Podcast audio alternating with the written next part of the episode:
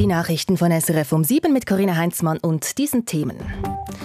Nach dem Jahr zur 13. AHV-Rente. Warum die Initiative so erfolgreich war und wer das nun bezahlen soll. Und Krieg im Gazastreifen. Die US-Vizepräsidentin fordert nun zur sofortigen Waffenruhe auf. Das Wetter im Norden oft bewölkt und stellenweise Niesel, sonst freundlicher und im Süden ziemlich sonnig.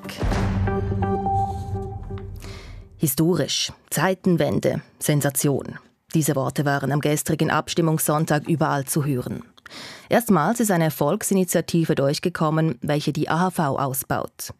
Wie haben die Gewerkschaften und die linken Parteien das geschafft? Inlandredakteur Matthias Paumer hat Antworten gesucht.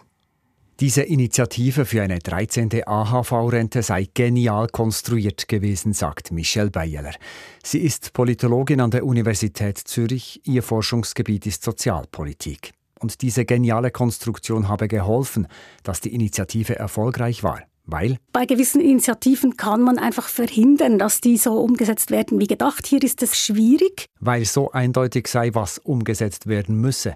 Alle Rentnerinnen und Rentner erhalten 13 statt 12 Renten. Für Politologin Bayerler ist gut möglich, dass künftig mehr so konstruierte Initiativen zur Abstimmung gelangen.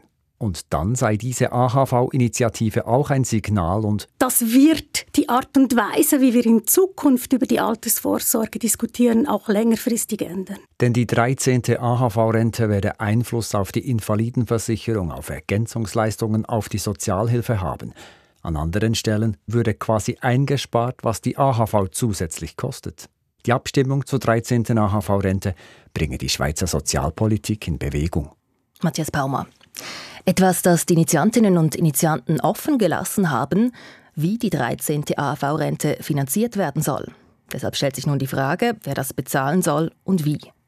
Inlandredakteur Matthias Strasser sagt dazu, die Initiative, die definiert, dass eben mehr Geld fließt. Sie definiert auch, ab wann das Geld fließen soll in Form von AHV-Renten. Im Januar 2026 ist es dann soweit. Aber grundsätzlich wird das jetzt einfach mal aus dem AHV-Topf bezahlt, unabhängig davon, äh, was jetzt eben zur Finanzierung entschieden wird. Der Topf, der leert sich also in Zukunft etwas schneller.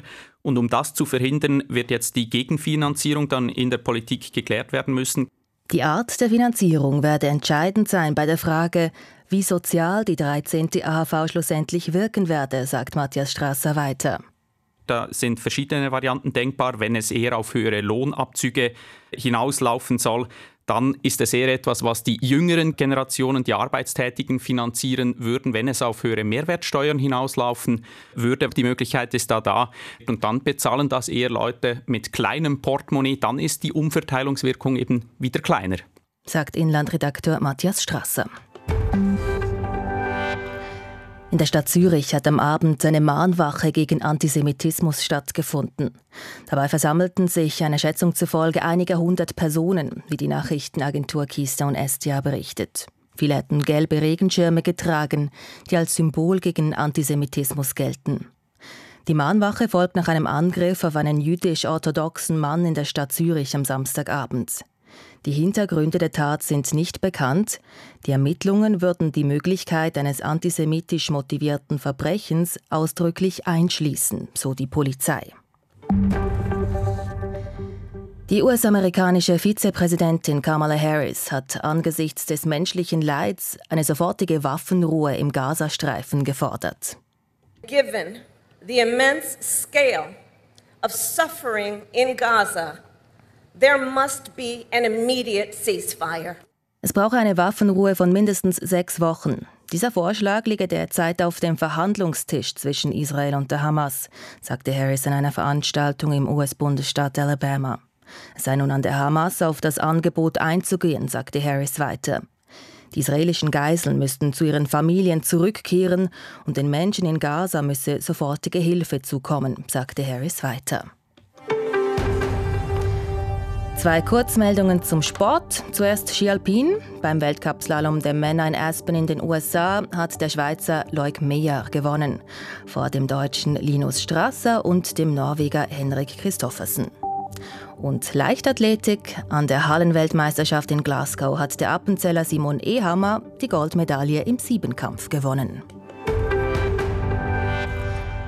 Nun die Börsendaten von SIX. Der Nikkei-Index in Tokio steigt um 0,3 Prozent. Der Euro wird zu 95 Rappen 75 gehandelt und der Dollar zu 88 Rappen 29. Das waren Nachrichten von Radio SRF, verantwortlich Yvonne Lambricker.